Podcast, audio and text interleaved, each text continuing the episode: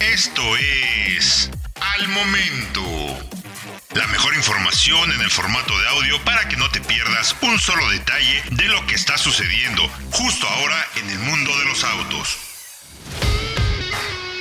¿Cómo estás? Soy Diego Briseño y te invito a que estés bien enterado de las noticias, lanzamientos, pruebas, comparativos, análisis y todo lo que está pasando en México y en el mundo.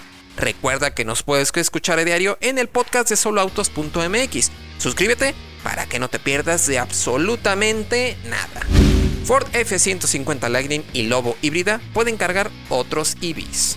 Todos los que hemos tenido una pickup alguna vez en nuestra vida sabemos que en algún punto recibiremos ciertas llamadas de amigos y familiares para ayudarlos a mudarse o recoger algo que simplemente no cabe en sus coches. Y para aumentar todavía más esa lista de tareas que solo una pickup puede hacer, las más recientes pickups americanas electrificadas podrán servir como una estación de recarga para autos eléctricos. Así como lo escuchan, la próxima F-150 Lightning y la Lobo híbrida podrán utilizar su generador eléctrico Pro Power On Board para cargar cualquier otro EV que utilice un cargador SAE J1772. SAE J1772. Todo lo que se requiere para realizar la recarga a otros EVs directo de la Lobo y de la Lobo eléctrica es un adaptador para que el conector de la batería funcione como una estación de recarga eléctrica.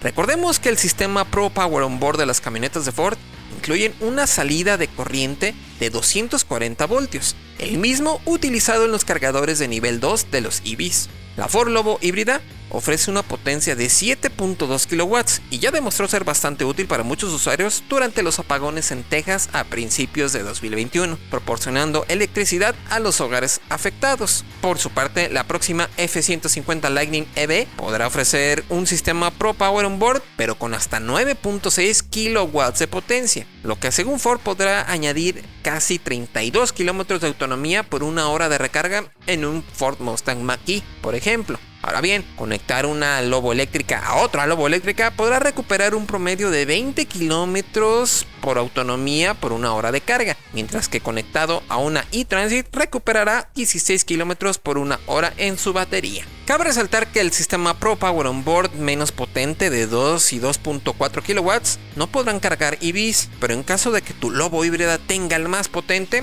los adaptadores pueden conseguir con facilidad. Este sistema de recarga está diseñado para funcionar con el conector estándar J1772, por lo que el servicial dueño de la pickup electrificada de Ford podrá compartir electricidad con la mayoría de EVs. Incluso se podría conseguir un adaptador con entrada de Tesla, haciendo que el rango de modelos compatibles sea mayor. Ahora ya lo sabes. Recuerda que puedes escuchar todas las noticias y análisis que hacemos a diario en el podcast de soloautos.mx. Suscríbete para que no te pierdas de absolutamente nada. Yo soy Diego Briseño y nos escuchamos en la próxima noticia relevante al momento. Encuentra todos los días la información más relevante en formato de audio para que no te pierdas un solo detalle. Más información en www.soloautos.mx diagonal noticias.